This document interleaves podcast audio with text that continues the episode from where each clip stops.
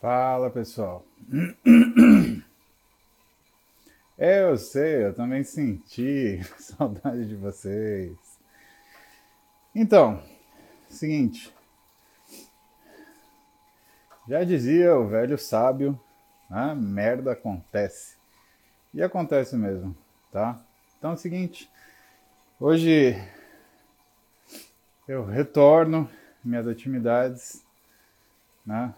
Até porque ontem não deu para trabalhar, hoje também não deu, amanhã tem que dar, amanhã eu atendo normalmente no consultório, não muda nada, né? Então eu vou contar para vocês o que aconteceu. Porque tem coisas que acontecem na vida da gente e a gente não tem explicação.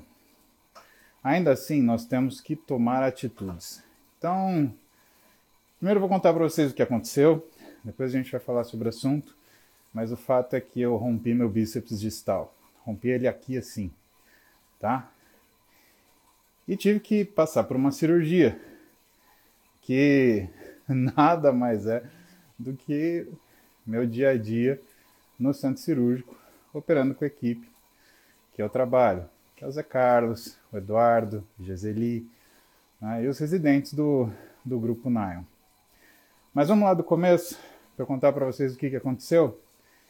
E aí a gente vai combinar o que nós vamos fazer a partir disso. Porque assim, ficar parado, nós não vamos. Primeiro porque banho não tem calendário, né? Acidente também não tem calendário, pelo jeito. Mas a gente tem que tomar uma atitude que seja positiva, pessoal.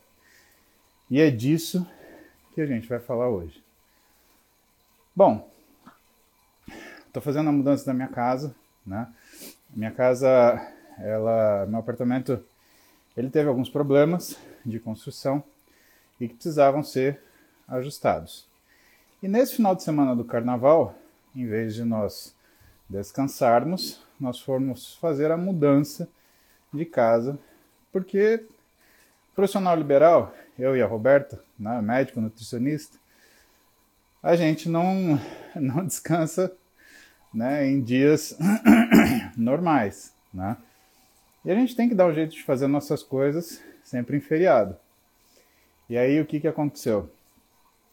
Fazendo a mudança, eu estava carregando essa bicicleta aqui e ela travou no tapete do elevador. Conforme eu fui trazer aqui, o que, que aconteceu? Ah, ela tem uma rodinha, lógico, para transporte, né?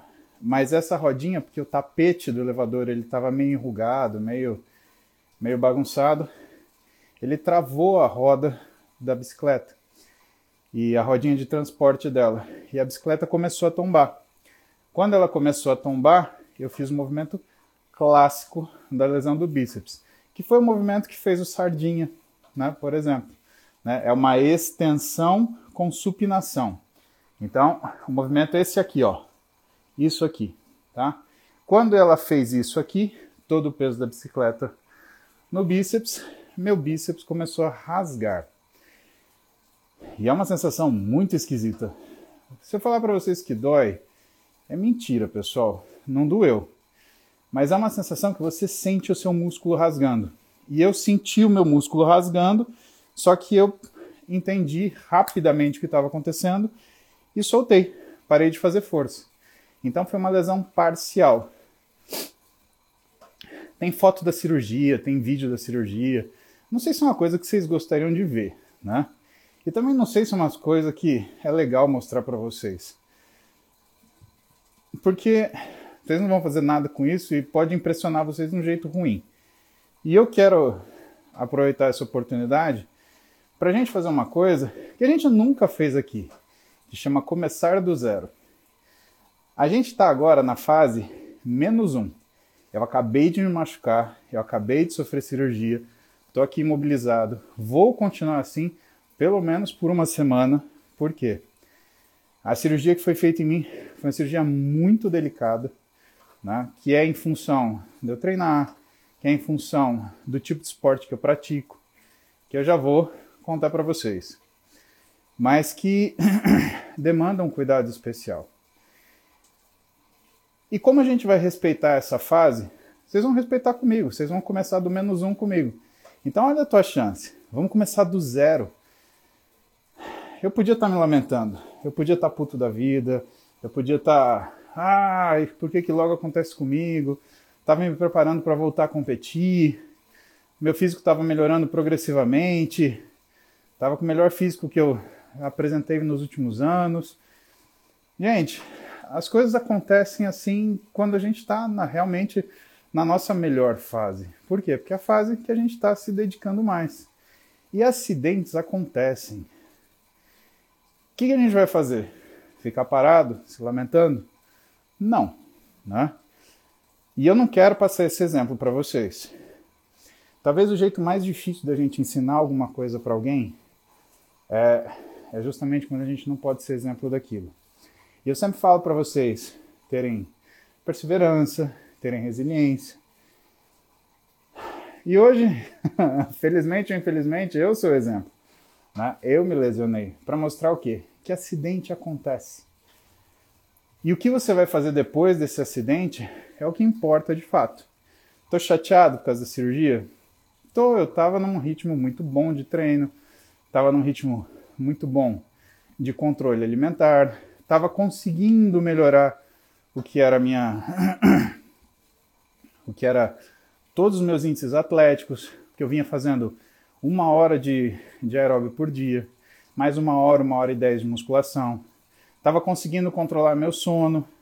Uma série de coisas estava entrando no, no eixo. Mas como eu falei para vocês, às vezes acontece alguma coisa que para a gente no meio. E aí? A tua decisão de parar. E a minha não vai ser. A minha vai ser respeitar a minha lesão e continuar o que tem que fazer. Então, rompi o bíceps. Quando que foi isso? Foi no domingo, né, de manhã, eu estava trazendo a bicicleta para cá. E assim, eu por ser médico, por trabalhar com equipes médicas, eu tenho algumas facilidades. Então liguei para meu amigo, que é o, o, o, responsável pelo, pela parte de imagem do Alta Diagnósticos, que é um grande laboratório de diagnóstico em São Paulo. Né? Falei, Abdala, lesionei meu bíceps. Preciso fazer uma, uma ressonância. Ele, não, agora. Em três horas eu estava com a ressonância feita e já tinha lá a lesão. Feia, feia. Toda a cabeça distal do bíceps, porque ele rompeu aqui assim, ó. Bem aqui. Da lateral, lembra que o bíceps são duas cabeças. Você tem uma medial, você tem uma lateral, tá? Então toda essa cabeça lateral aqui, ela foi arrancada. Ela rasgou mesmo.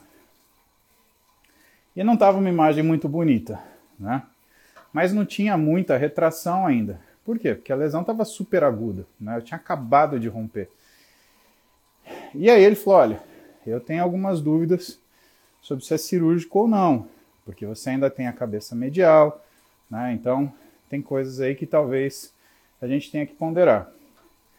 Com o diagnóstico na mão, liguei para o Zé. Quem que é o Zé? Professor Dr. José Carlos Garcia. Meu professor de ortopedia, meu professor de cirurgia de membro superior e chefe do grupo de cirurgia da equipe cirúrgica de membro superior que eu trabalho. Eu falei, Zé, rasguei o bíceps. E aí vem o que eu falo para vocês do que, que é o médico e não o técnico em medicina. Qual foi a primeira coisa que ele me falou? Ele falou, fica tranquilo, a gente vai resolver isso.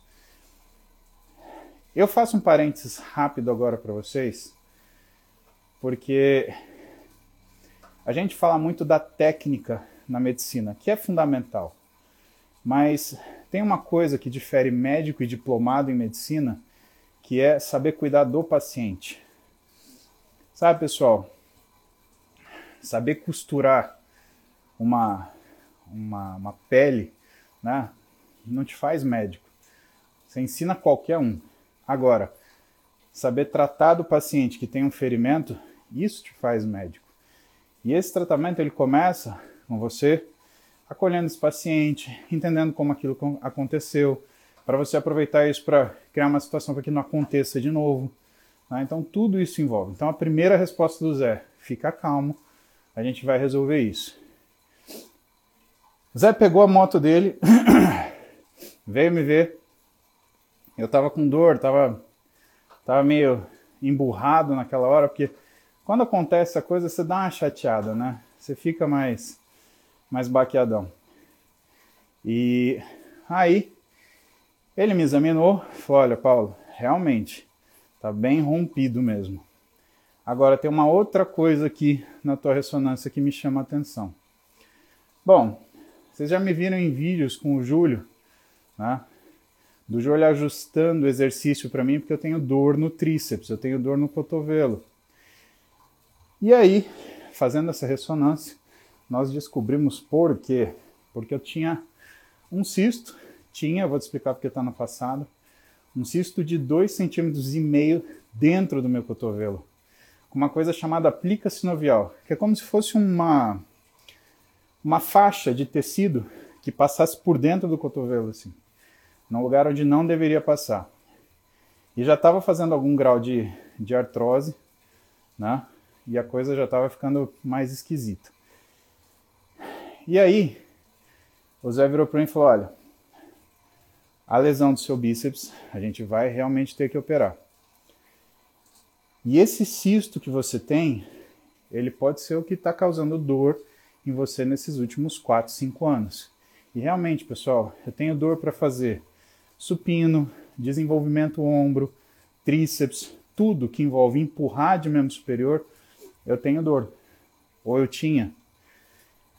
E, e treinar, principalmente né, esses segmentos, ele vinha de um jeito meio, meio ruim, meio, meio chato, que eu sabia que eu ia sentir dor. Né? E estava me tirando um pouquinho a felicidade de treinar. Se você treina, você sente feliz quando você vai treinar. Você fala, pô, que legal, vou treinar. Né? E aí ele falou: a gente pode deixar quieto, mas eu não acho que isso daqui seja uma, uma coisa para deixar quieto, porque aparentemente já está criando um grau de artrose no seu cotovelo. E eu falei: então vamos operar também. No dia seguinte, marcamos a cirurgia e eu já estava pronto ali. Bom, o que, que tem de, de diferente nessa lesão? É uma lesão muito rara que eu tive. Por quê? Porque é uma lesão parcial. Normalmente, quando o bíceps estoura, ele rasga inteiro, como aconteceu com Sardinha, como aconteceu com o Ivans Mira, que vocês conhecem, atleta, como aconteceu com o Marcos Morrai, né? Toda a galera que eu operei ano passado, hein? Olha só. O deles rompeu completo, o meu não. O meu rompeu parcial. E por quê? Talvez porque eu tenha sentido ele rasgando e tenha soltado antes que ele rompesse completamente. E por conta disso, a gente vai fazer, a gente acabou fazendo uma uma cirurgia um pouquinho diferente. A gente usou, a gente fez um transplante de tecido.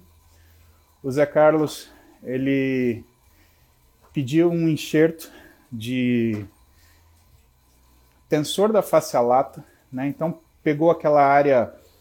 O tensor da face lata, pessoal, ele é um, um músculo que está ligado a uma fáscia muito forte que fica na lateral da coxa.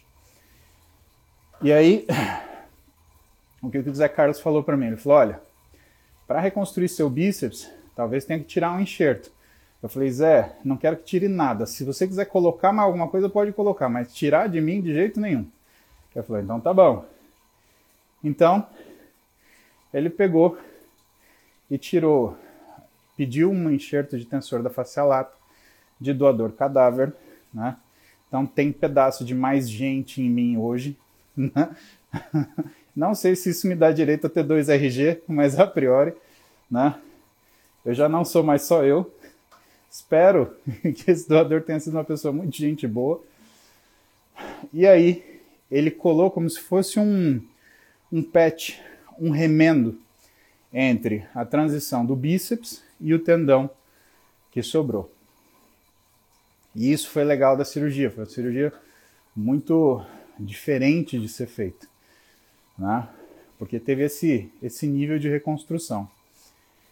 E aí depois ele tirou o cisto que estava no meu cotovelo, embaixo do tríceps, e tirou aquela plica sinovial que estava lá e ficou um buraco dentro do meu cotovelo que ele teve que recobrir. Isso deu uma dor tenebrosa, porque a cápsula articular ela dói bastante.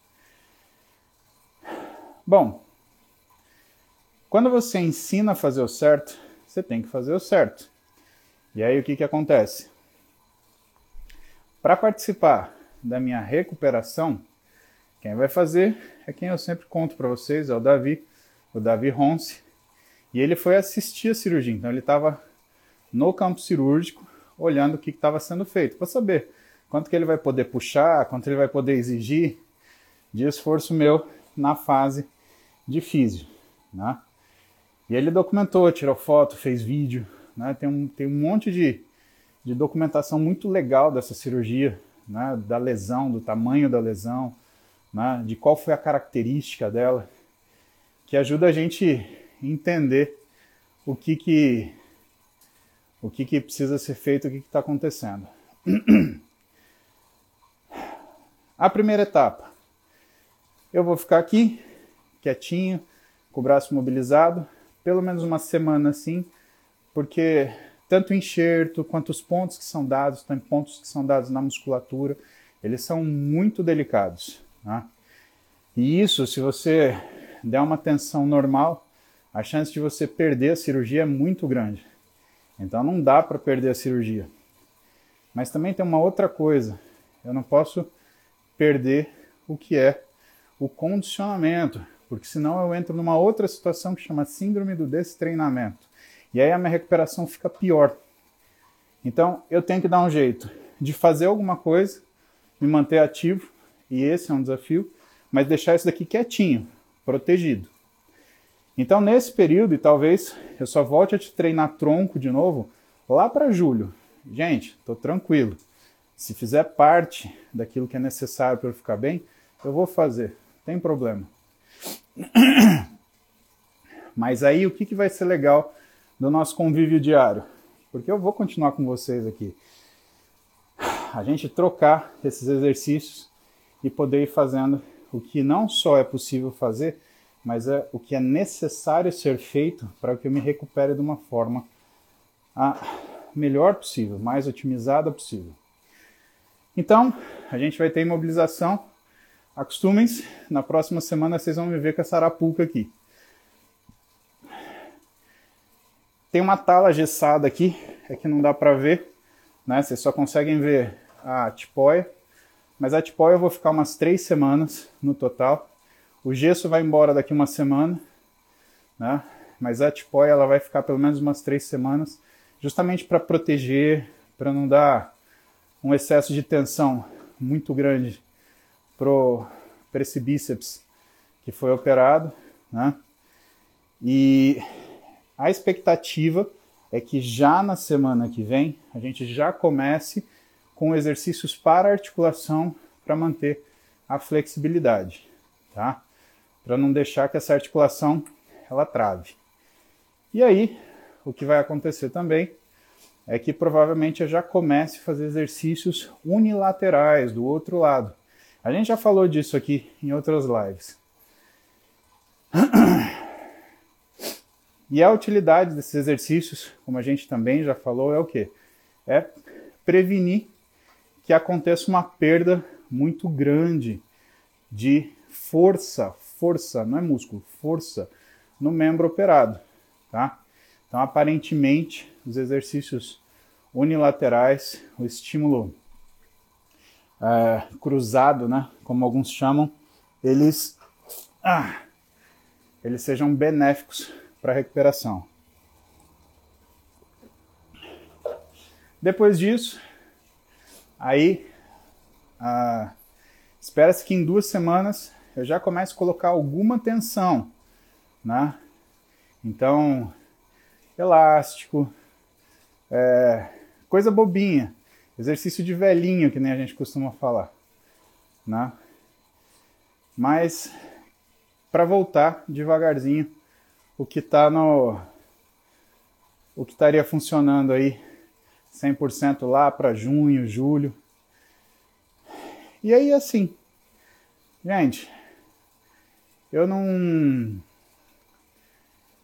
Eu não posso, no momento, motivar vocês a seguir um, um padrão que faça você ficar com um físico excepcional. Mas eu posso estimular vocês a não desistirem. Eu tô aqui, eu tô firme, não vou desistir, eu tenho minhas coisas para fazer. Eu vou ter que trabalhar, e se eu vou ter que trabalhar, eu vou dar um jeito de treinar, né? Nem que seja o aeróbicozinho aqui na bike, tranquilo, o abdominalzinho de lei, né? Vamos ver o que acontece. Eu acho que faz que eu fico sem treinar tronco. Quantos anos já? A última vez que eu fiquei sem treinar tronco foi logo depois do Mr. Santos, quando eu quebrei as duas mãos no acidente motociclístico. Isso tem 2008. Pô, você vê? 2008 tem mais de 10 anos, tem 13 anos. Vamos ver o que acontece. Sabe? E eu. É estranho, porque eu pensando agora comigo mesmo, né? Eu podia. Eu podia estar desanimado, xingando o mundo, mas a cabeça ela funciona de um jeito esquisito. Ela minha cabeça ela me joga para frente, sabe? Então, eu tô mais disposto para treinar, eu tô mais disposto para fazer o que eu tenho que fazer, eu tô mais disposto para cuidar de forma pontual daquilo que eu vou ter que cuidar. Vou aproveitar para treinar perna para caramba. É o que pode treinar? É treinar perna? Vou treinar perna até ficar com as coxas, sei lá, igual do Júlio, igual do Ronnie Coleman, né? Vou aproveitar para treinar abdominal, né? Vou fazer alguma coisa. Vai sentir falta de treinar tronco? Claro. Mas, cara, quando eu comecei a treinar, eu tinha 32 de braço. Hoje, eu não fico falando para vocês quanto que eu tenho de tamanho ou não, né? Mas hoje eu tava com 53 de braço, de circunferência, né? Aquecido chegava a 55, 55,5, que era o tamanho que eu queria ter, né? Sempre quis ter que era o tamanho de braço que o Schwarzenegger tinha. Né? Quando ele competiu em 1980, ele tinha 55,5 de braço. E eu botei esse número na cabeça e falei assim, meu, vou buscar isso daí. E claro, eu vou perder bastante volume de tronco, pessoal. Vocês vão ter que acostumar a me ver magrinho também, né? Mas, sabe, é uma coisa que se eu ficar batendo a cabeça na parede, puto da vida, tentando achar uma explicação, eu só vou me chatear. Então, não é esse caminho que eu vou buscar, não. Eu vou buscar o caminho de eu melhorar, de eu ter tranquilidade, de fazer o que é possível fazer, né? Porque se você tem um problema e se você se martiriza, você tem dois problemas. Você tem o problema que você tem que lidar, mas esse mal-estar que você está causando para você mesmo. Então, eu vou deixar o bigodinho safado, eu vou fazer meus treinos unilaterais, vocês vão fazer bike comigo todo dia de manhã, né? E eu acho, eu acho que a bigodeira vai ajudar na recuperação, sim. Com certeza, tá? E aí, tudo vai dar certo. Mas é isso que, que eu queria contar para vocês aí. Não dava para ficar mais um dia sem treinar. Agora que eu já tô legal, que eu já voltei da, da anestesia 100%, porque, né? A gente fica meio grog depois de depois de dessa dormida forçada. E assim, sendo muito sendo muito é, muito frio agora. É, eu tenho que ser eu tenho que estar tranquilo porque eu trabalhei minha vida inteira para ter esse tipo de segurança, Né? Ah, poucas pessoas podem ter atendimento médico de qualidade imediato, assim como eu tive. Evidentemente que ser médico me ajuda a buscar melhor atendimento. Mas sabe, pessoal, eu não me vejo como privilegiado. Se eu falasse isso, eu seria um cretino. Sabe por quê? Porque eu plantei tudo isso. Eu trabalhei por isso. Então, na verdade, eu sou precavido. Porque eu sei que quando eu faço exercício, eu corro risco. E eu sei que, estando mais forte, eu corro mais risco de me machucar fazendo coisas comuns. Vou explicar isso para vocês. Mas sabe, não existe privilégio para quem se, se prepara. Eu sempre me preparei para isso. Isso não foi uma coisa que caiu no meu colo, todo mundo saiu correndo me abraçando. Não. Eu saí procurando aquilo que eu já tinha programado para mim. Porque eu sei o quanto estar bem para mim vale a pena.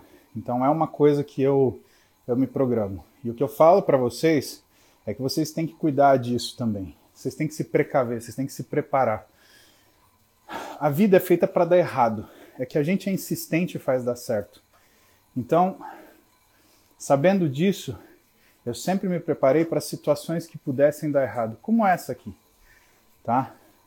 E aí o que, que aconteceu? Tudo que eu já tinha me preparado para acontecer, eu fui capaz de me uh, de me beneficiar. Porque é ruim pensar no pior, né? É péssimo. Parece que você está colocando né, uruca, mas pensar no pior significa você ser realista e saber que as coisas podem acontecer com você também. Então eu sabia que em algum momento podia acontecer alguma coisa comigo e por isso eu me precavi. E vocês têm que ter isso também. Vocês têm que desenvolver essa cultura de se, de se precaver com as coisas. Vocês têm que pensar no lado ruim de tudo, tá? Porque senão isso vira surpresa. Acidente, né? Você não consegue prever, mas você não pode, além do acidente, não ter uma estrutura que faça com que você uh, tenha uma tenha saiba o que você vai fazer. Eu vou explicar para você uma comparação. Quando a gente sofre um acidente, é mais ou menos quando, como pega fogo num prédio, tá? Todo mundo sabe descer a escada, mas ninguém sabe descer a escada quando está apavorado. Por isso que tem treinamento. Então a gente se treina, a gente se condiciona N vezes para quê? Para que a gente consiga viver o que é bom de uma forma legal. Só que a gente está, a gente está preparado né, para, se der alguma coisa, a gente ter por onde correr, tá? Então, assim, é, é coisa é coisa de, de como a gente encara a vida, né? E é o que eu falo para vocês em relação a estar tá pronto, estar tá preparado para as coisas, né? Eu eu sempre soube que né, a gente podia se machucar. Por quê? Porque eu trato de gente que se machuca, principalmente acidentalmente. E aí você fala assim, pô, mas como que o Sardinha machuca carregando uma TV? Como que você se machuca carregando uma bicicleta? Por que, que isso se machuca? Pessoal, atleta de força principalmente, se machuca porque ele tem força. Tá? Quando você pega uma pessoa que não tem força, essa pessoa não vai se machucar. Por quê? Porque ela não aguenta fazer aquele esforço. Então, o Sardinha aguentava pegar uma TV de 50 quilos, né, de um jeito meio atrapalhado, né, porque ele tinha força. Uma TV que precisa de dois caras para segurar, três caras para equilibrar, né, mas ele conseguia pegar sozinho. Eu consigo pegar uma bicicleta de 70 quilos né, sozinho e trazer, que a gente tem força. Agora, quando essa TV escorrega, quando essa bicicleta ela prende, a gente lida com uma força muito maior do que a gente tá, do que a gente é capaz. E é isso que acontece a lesão. Então não é que o atleta ele é mais é, ele é mais frágil, é o contrário. Ele é mais forte, então ele aguenta fazer coisa que normalmente uma pessoa não faria. É que parece uma coisa comum, né? Pensa o seguinte: quando você olha um guindaste entortando porque resolveu subir uma viga de 30 toneladas, cara, aquilo é uma viga de 30 toneladas. Então não é que, ah, foi só subindo uma viga, é aquilo é que, é o, que o guindaste tem que fazer mesmo. Né? O esforço é muito grande. Então o que acontece com a gente é que, como sempre o esforço é muito grande, tudo vai fazer com que o estresse sobre articulação, tendão, músculo, ele seja muito maior. Isso faz com que, por conta da nossa capacidade extra de realizar trabalhos, nós temos também um risco extra de sofrermos acidentes advindos desse trabalho. O que seria o comum? Duas, três pessoas carregando essa bicicleta para descer ela aqui para outro apartamento. Mas eu olhei, rodinha, vou empurrar. Evidentemente que eu não estava contando com essa bicicleta prender no tapete do elevador. Mas, meu, é o que eu te falei, é acidente. Acontece. Né? E é claro, a gente não pode também viver a nossa vida evitando fazer tudo porque, ai, porque pode acontecer. Gente, acidente acontece na casa da gente. Acontece na rua você indo para padaria, tá? Então, vamos aceitar o que acontece e vamos fazer certo o que tem que ser feito. É chato, é chato, mas isso funciona assim, tá? Então, tá aí. Rompi o bíceps, tirei um cisto do tríceps, tá? Esse domingo. E hoje é quinta-feira. Estamos voltando com o aeróbio. Se tudo der certo, terça-feira que vem, a gente já começa a fisioterapia sem o gesso, que eu tô de gesso agora, né? E aí, Vamos devagar, vocês vão comigo, a gente segue junto. Grande Everton, tudo bem, meu? Eu consigo ver que você escreveu aí, mas eu não consigo ler tudo que você escreveu porque eu sou míope, né, Everton? Então eu não enxergo, é foda. De longe para mim é uma caca. mas tá tudo bem aqui. Ai, ai. Então essas são as novidades, tá? Vamos ver perguntas sobre vocês. Gabriel, tem vídeo da cirurgia, mas, cara, isso não é uma coisa que todo mundo gosta de ver, entendeu? É uma coisa meio impressionante. Eu acho legal. Tem vídeo do, do José, por exemplo, puxando o meu músculo, o meu músculo voltando para o lugar. Tem vídeo dele suturando o tendão. Tem vídeo dele colocando o, o enxerto de cadáver em cima. Cara, tem vídeo de tudo. É muito legal. É uma cirurgia muito maneira. Como o Davi acompanhou, o meu físio, né?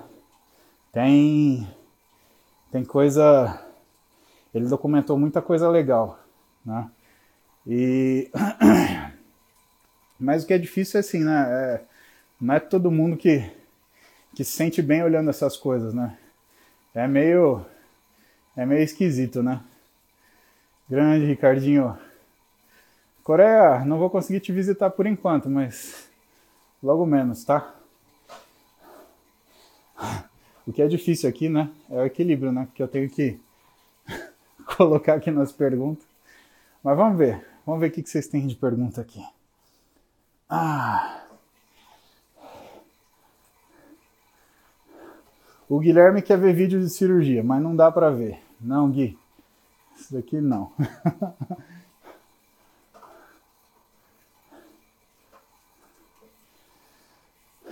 Rubão, se eu deixar o bigode assim, minha testa aumenta? Rubão, esse Rubens aí que vocês estão vendo é justamente o Rubão que faz a minha parte de mídia, né? Rubão, o que eu te falo desse bigode? Cara, eu não sei. Eu vou dosar minha testa daqui a um mês. Se aumentar, eu te digo. Mas sei lá, deixa aí o bigode também. Vamos fazer o Team Bigode. O que, que você acha? Todo mundo esse mês lá no consultório de bigode. Só as mulheres que não, né? Que as mulheres de bigode vai ficar meio estranho. Mas, cara, se chamar pra Camila, por exemplo, como a Camila é doidinha, é capaz dela arrumar um bigode para botar, só para dar risada com nós. Gabriel, nesse período vai dar estímulo no intuito de conseguir educação cruzada? A priori sim, Gabriel. É uma coisa que ah, o Eduardo Correia falou que foi muito bom para ele quando ele operou o ombro, né? Fazer o lado contralateral da lesão, né? Estimular que ele sentia que ajudava ele ele ele se manter, né? Então, a priori vou. Mas eu vou começar a partir da semana que vem, né? Como eu te falei, a cirurgia, a cirurgia foi muito delicada, né? Tem enxerto, né? E, e assim, o fato de ter enxerto faz com que a gente tenha que ter mais cuidado com, com sobretensão, né? Por mais que tenha manipulado meu braço na cirurgia, esticado, né, contraído para ver se o bíceps ele tá tá legal, ele não tá sob estresse, né? É, faz sentido a gente deixar o cotovelo aqui assim, dobradinho, pelo menos uma semaninha. Não vai enrijecer a cápsula, não vai complicar a, a não vai complicar a recuperação, né? Mas faz sentido uma semaninha deixar quietinho para fazer, vai só uma um estímulo inicial, né? Que a gente está falando aqui né, principalmente recintos de colágeno, né, porque lesão ligamentar, lesão muscular, né, ela é basicamente recintos de colágeno tipo 1 e tipo 2. E é uma coisa que aí vem aquilo que eu falo para você, né? A parte hormonal ela tem que estar tá perfeita, meu. Não dá para ter testo muito alta, porque senão se arrebenta com a tua com a tua capacidade de produção de colágeno.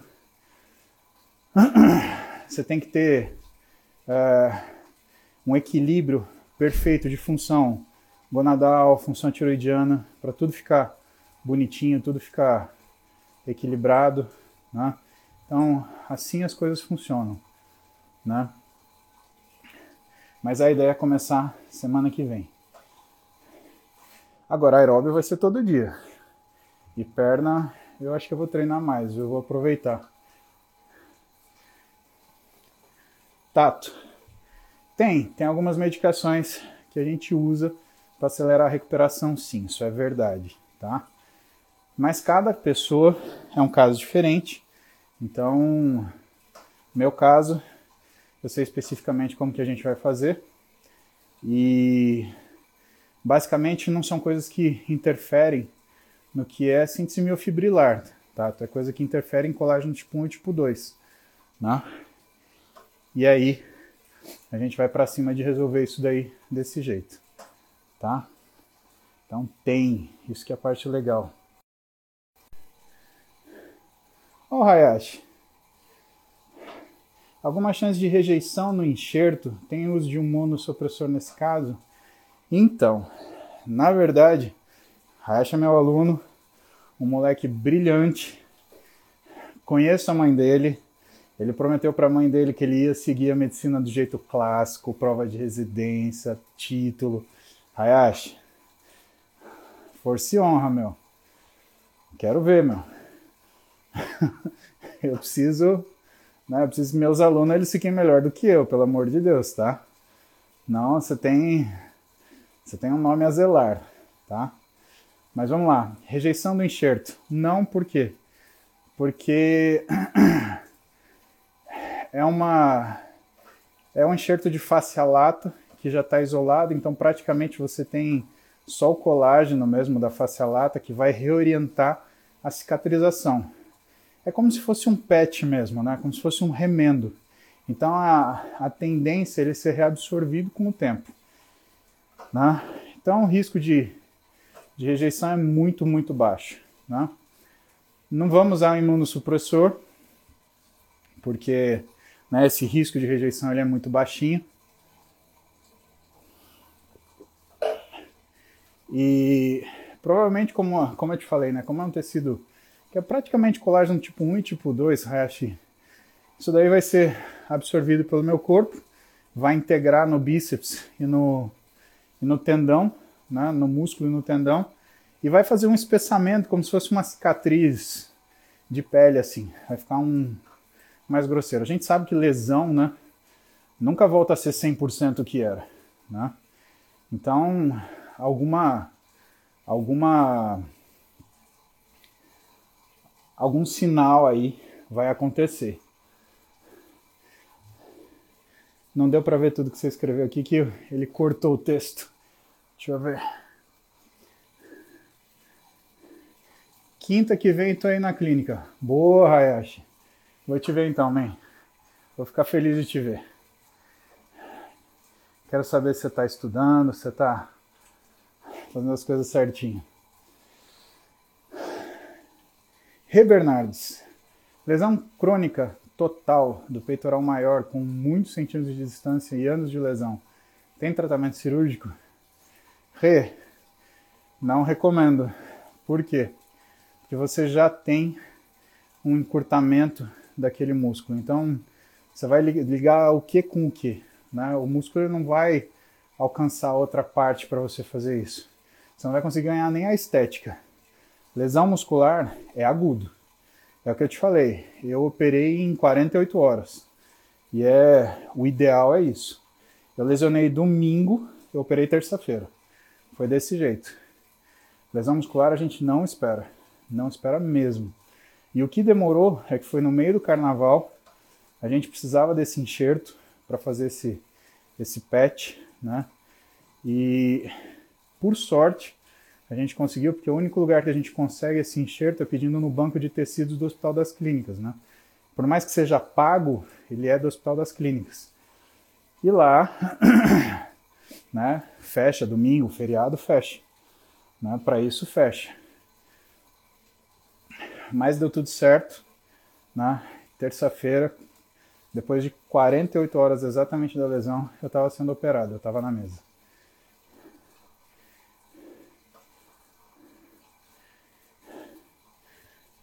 Alexandre pergunta: Quais as semelhanças entre uma lesão muscular e óssea? Ótima pergunta, Alexandre. Parece que é óbvio, né? Mas não é óbvio não, né? Porque a, o osso ele também depende de equilíbrio metabólico para ele conseguir se ajustar de uma forma adequada, tá?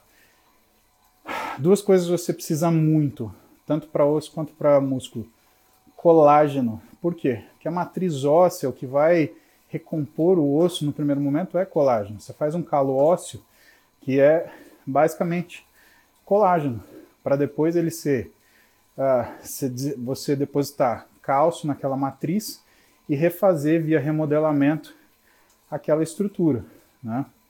Então, tudo que interfere no metabolismo do colágeno, ele interessa quando a gente fala de uma fase de recuperação, tá? Então, boa pergunta. Às vezes as pessoas falam assim, ah, uma é estrutura rígida, outra é uma estrutura móvel, né? Não tem nada a ver? Tem a ver. Tem a ver quando você fala disso, tá? Agora, o que não tem a ver? Osso precisa de mobilidade, músculo precisa de mobilidade controlada. Por isso que a fisioterapia é fundamental. Então, o que a gente vai começar a fazer daqui uma semana? Trabalhar o que é amplitude de movimento, para quê? Para não perder a função da articulação. Uma forma muito simples, né? Ah, como que você olha a traumatologia? Se o corpo ele tem uma coisa que funciona mexendo, se ela tem movimento, ela recupera movimentando.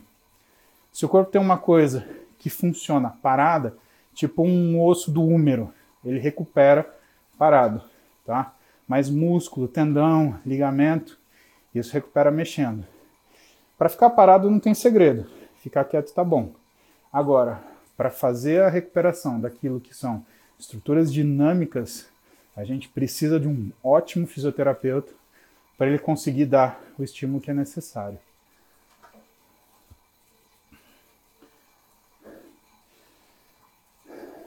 Maicon, como que recupera esse colágeno? Colágeno, Maicon, é uma proteína de ancoragem, tá? Então ela está nos nossos tendões, ela está na pele, ela está no músculo. E qual o pulo do gato? Você sabe qual é o hormônio mais ah, importante para a síntese de colágeno?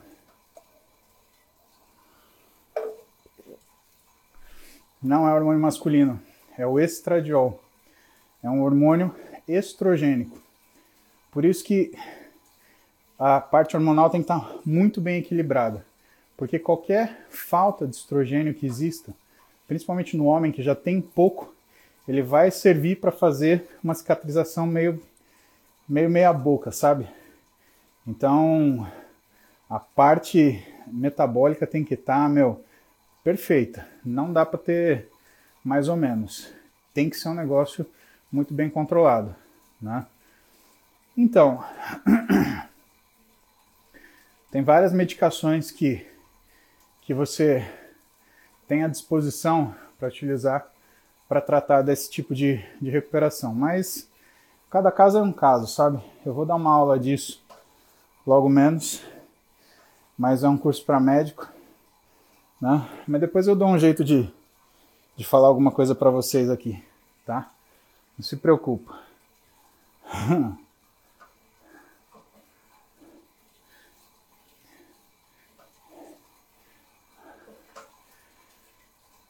Pedrão pergunta: falando de lesão, como a fisioterapia e a quiropraxia ajudam na prevenção dessas? Te explico, Pedro. A fisioterapia, ela depende muito de consciência corporal. Então, quando um fisioterapeuta ele aborda a capacidade física de um indivíduo, ele ajuda muito com que essa pessoa ela ganhe consciência corporal. O que é consciência corporal? É você conseguir controlar o músculo que você quer. Tá? Por que, que você consegue escrever? Você consegue escrever porque você consegue coordenar toda a musculatura fina das mãos e criar um movimento harmônico que te capacite a fazer um caractere, tá? Agora, quando você faz a flexão de um cotovelo, a flexão de um joelho, flexão de um quadril, a extensão no quadril, você acha que não precisa, entre aspas, inteligência motora para fazer isso, mas precisa sim. Por quê? Essa inteligência motora é o que te possibilita, por exemplo, fazer um chute, fazer um soco no box, fazer uma, uma, uma, um movimento no balé, né? Isso também é inteligência motora, né? E isso, muito avançado, você consegue controlar o seu bíceps, você consegue controlar o seu tríceps, você consegue controlar a forma da contração. E musculação tem muita relação com você controlar a forma da contração. Porque força de qualquer jeito, você não consegue nem isso não é aproveitável, né? Quando você vai ver os levantadores de peso, quando você vai ver weightlifter, powerlifter, até para levantar o peso, o cara tem uma técnica, ou seja, tem um aprendizado motor específico. A musculação, o sujeito precisa ter um aprendizado motor superior ao do cara que faz, por exemplo, treinamento de força. Por quê? Porque é uma contração controlada. O cara que faz levantamento é, levanta, é um levantamento explosivo. Ele está fazendo aquela força explosiva para tirar grandes quantidades de. ou mobilizar grandes quantidades de peso. Tá? Quando a gente está fazendo musculação para hipertrofia, o que a gente está fazendo, na verdade, é uma contração controlada tá? E quando você tem esse controle da movimentação, você melhora muito o que é o estímulo para você fazer hipertrofia. Por quê? Porque você consegue direcionar aquele estresse específico. E outra, você consegue coordenar a carga. Você usa só a carga que é necessário. Por quê? O excesso de carga é lesivo. Tá? Treinar com peso é uma necessidade. Treinar com excesso de peso é um erro. Tá? Entenda bem. Isso são coisas que você tem que levar para a tua vida se você quiser treinar. Né? Treinar com carga é uma necessidade, mas treinar com excesso de carga pode ser um engano que pode te custar uma lesão. Já a quiropraxia, ela tem um objetivo mais amplo. O que é legal é que quando você tem um fisioterapeuta que é especialista em quiropraxia, e os caras que fazem quiropraxia mesmo, né? Mas eles fazem, por exemplo, com formação em osteopatia, são coisas diferentes, mas o cara que faz osteopatia, ele ganha a habilidade do quiroprata. Cara, são seis anos de formação. Então o cara tem cinco de fisioterapia para fazer, mais seis de, de osteopatia para fazer. E é uma formação mais ampla. Mas o que, que o cara consegue fazer? Ele consegue liberar o que são hipersolicitações, ele consegue identificar encurtamentos, ele consegue tratar o que são ah, alterações de proporção, mas de, de ordem funcional e não de ordem anatômica sim, sim, simplesmente, tá? Então, é muito legal quando você tem essa possibilidade né, de acompanhamento. Por quê? Porque sempre você está cuidando para que a função esteja bem feita. E musculação é uma questão de função, Pedrão. Se você não tiver a função muito bem feita, o resto, meu amigo, fica uma porcaria, tá? Você até consegue na marra, né, ter uma melhora. Mas chega uma hora que você não se satisfaz com qualquer melhora, que você quer uma melhora realmente que chame atenção, uma melhora que seja uh, uma coisa que te, né, que seja acima da média, né? E esse acima da média você só conquista se você fizer também coisas acima da média. Né? Se você se preocupar com a qualidade do seu treinamento, com a intensidade do seu treinamento, desse jeito, tá? Aí sim. Ai, ai. Vamos ver o que mais.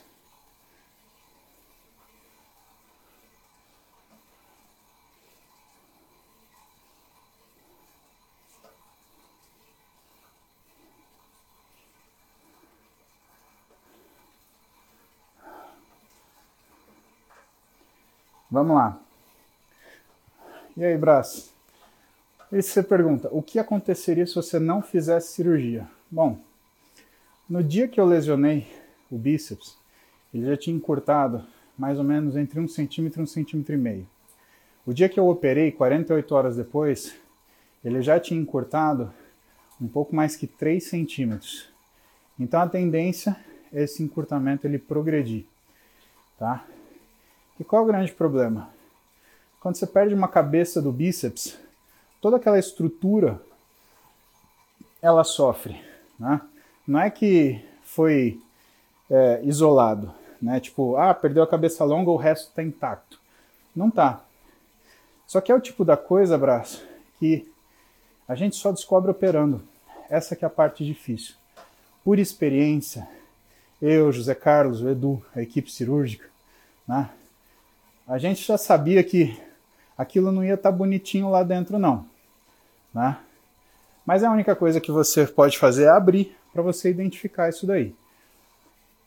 Como a gente está acostumado a operar esse tipo de lesão, lesão miotendínea, lesão muscular, que é o alvo da traumatologia esportiva, que é a especialidade que eu fiz dentro da ortopedia, né?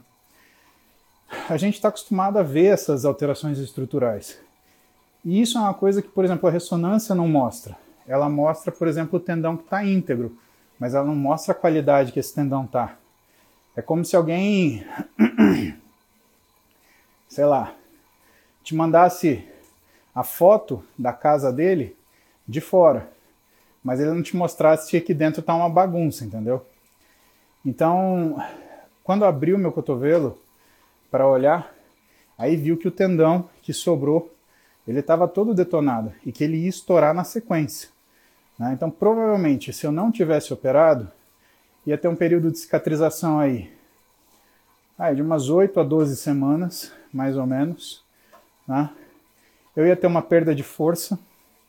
Como se trata da cabeça longa do bíceps, eu ia ter uma modificação na mecânica do ombro, porque o ombro ele depende da cabeça longa para fazer alguns movimentos, como por exemplo flexão.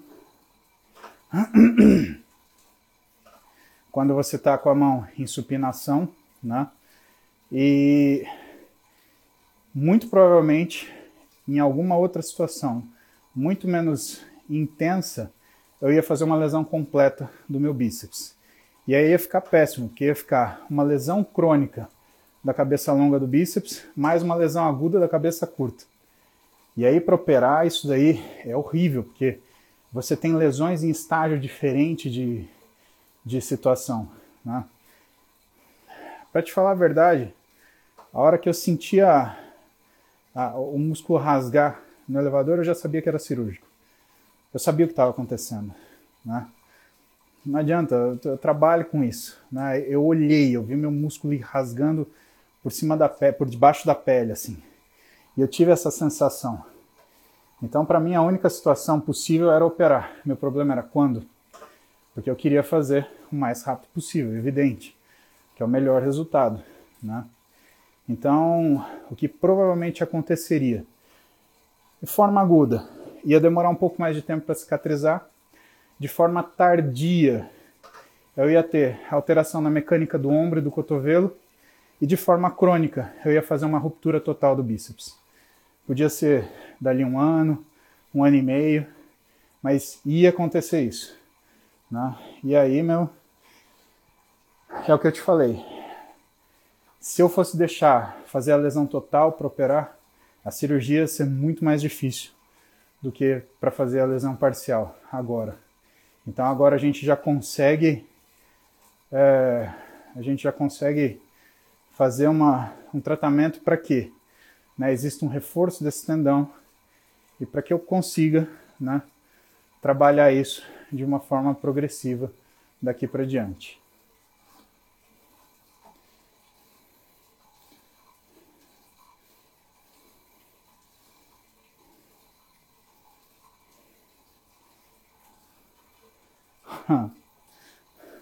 Paulo. Muzi, bora fazer o Team Bigode? Bora fazer o Team Bigode então. Vamos fazer o Team Bigode. team Bigode na área, moleque. Cara do céu. Apanhou da Beta quando chegou em casa com esse braço? Mel, ela ficou brava, viu? Nossa senhora, como ela ficou brava. Mas você tem que entender que as pessoas que gostam de você ficam bravas porque elas não têm como sofrer no seu lugar. Uma pessoa que não gosta de você ou que não se importa com você, ela é capaz de mostrar empatia. Ah, tudo de bom, fica bem. Mas uma pessoa que gosta de você de verdade, ela vai ficar brava. Por quê? porque ela não consegue se colocar no seu lugar para te ajudar. Se a Roberta ficou brava, a Roberta quase me deu uma surra porque eu machuquei o bíceps. Ela me falou tudo que é impropério. Evidentemente que depois ela me deu e me dá muito colo, né? Porque é a Roberta. Mas entenda isso, né? As pessoas que mais gostam de você são as pessoas que vão ficar mais bravas com você. Porque você coloca elas numa situação cretina que é. Ela queria estar no seu lugar ela não pode. Entendeu? Então, ela ficou muito brava. Acho que foi a pessoa que mais ficou brava. E ela segura a onda, né? Porque ela. Se ela falasse pro meu pai, ah, o Paulinho ele rompeu o bíceps vai operar hoje. Cara, meu pai ia sair do interior correndo que nem, ah, puta que pariu, né? Não vai fazer isso. Se ela avisasse minha mãe, mesma coisa. Então ela segurou a onda, foi comigo pro hospital, né? E aí, aí a gente vai contando devagarzinho, né? Olha, Paulinho sofreu um acidente, teve que fazer um procedimentozinho. Aí depois a gente mostra que o procedimentozinho não era tãozinho, era. E aí, assim progressivamente, entendeu? Então tudo, tudo progressivo, senão, senão o bicho pega. Tá? Mas lembra disso. Ah, mais uma perguntinha, vai.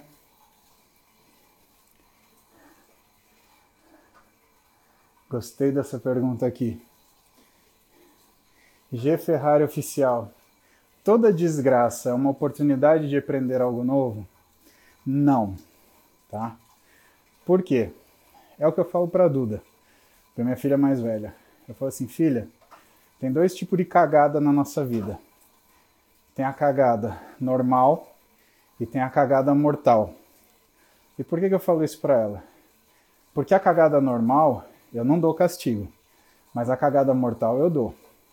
A cagada normal é aquela que a gente faz né, na tentativa de buscar algo melhor e que a gente vai de inocente.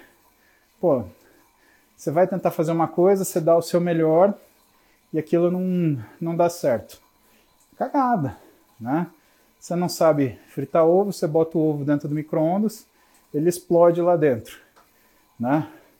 Por que que, que que você vai punir a pessoa, né? Ela ficou sem comer e ainda teve que limpar o micro-ondas. Cagada normal. Cagada mortal é aquela. Eu falo para você que vai dar errado, você vai lá e faz. Essa você não aprende merda nenhuma. Essa você merece uma surra de cabo de vassoura na costa. Por quê? Porque estão falando para você que vai dar errado. O que, que você aprendeu? Você não aprendeu nada. Você só tomou na cabeça. Então, uma desgraça, quando não anunciada, ela é sempre um aprendizado. Né? Agora, aquilo que você sabe que vai dar errado e faz, isso é uma burrice sem tamanho. Isso não tem, não tem desculpa, tá? Bom, e essa cagada aqui que aconteceu? Acidente, né? Eu tenho uma bicicleta, eu tenho rodinha, eu consigo puxar ela de lá para cá. Né? Não é para acontecer nada demais. Aconteceu, faz parte. Tive que operar, faz parte. Vou ter que reabilitar, faz parte. E aí o que, a gente vai fazer? Nós dois aqui. A gente vai passar esse período junto. Eu fazendo aeróbio e reabilitando. E você me acompanhando e fazendo. Ou para não acontecer a mesma coisa com você, e se acontecer, você vai fazer a atitude certa para você se recuperar. Combinado?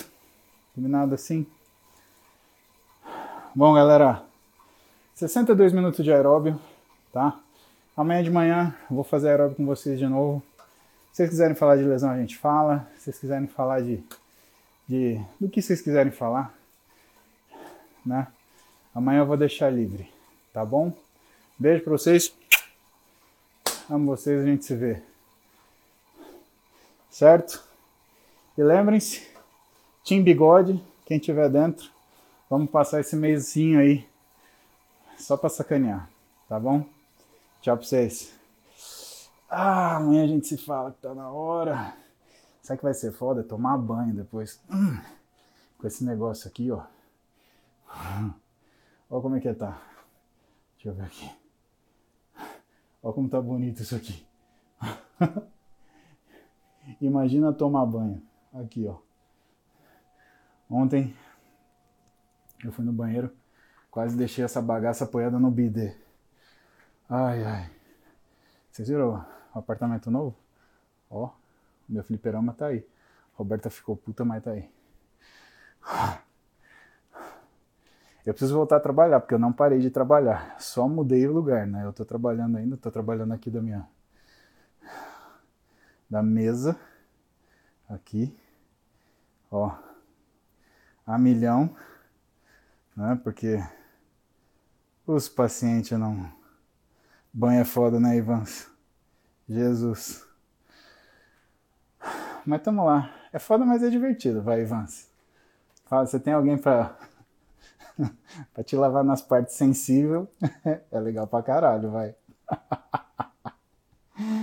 Ai, galera. Vejo vocês amanhã, amanhã cedo. Vejo, né? Ivans, deixa o bigode também, tá bom? Tô esperando. Beijo pra vocês.